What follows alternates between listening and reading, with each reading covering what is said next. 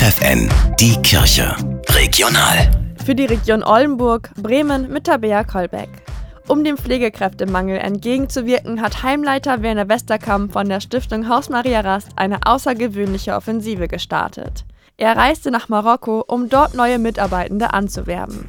Die Idee hatte ein Angestellter, sagt er. Wir haben einige marokkanische Mitarbeiterinnen schon bei der Stiftung seit einigen Jahren und diese haben mich gefragt, äh, Chef, willst du nicht mal mit uns kommen nach Marokko und dir das bei uns anschauen? Wir kennen dort eine Sprachschule, und eine Pflegeschule. Da können wir den Kontakt herstellen und ähm, vielleicht bringt das die Stiftung Maria Rast weiter. Während seiner einwöchigen Reise in Agadir hat er viele Pflegekräfte bei der Arbeit beobachtet und Gespräche mit ihnen geführt. Im Ergebnis kann ich sagen, es sind ganz viele junge, engagierte, motivierte Pflegekräfte, die für einen Wechsel in Frage kommen. Also ich bin sehr, sehr positiv gestimmt, dass wir für die nächsten Jahre regelmäßig dort gute Kräfte akquirieren kann. Denn Werner Westerkamp hat die Erfahrung gemacht, in Marokko mangelt es nicht an Pflegekräften.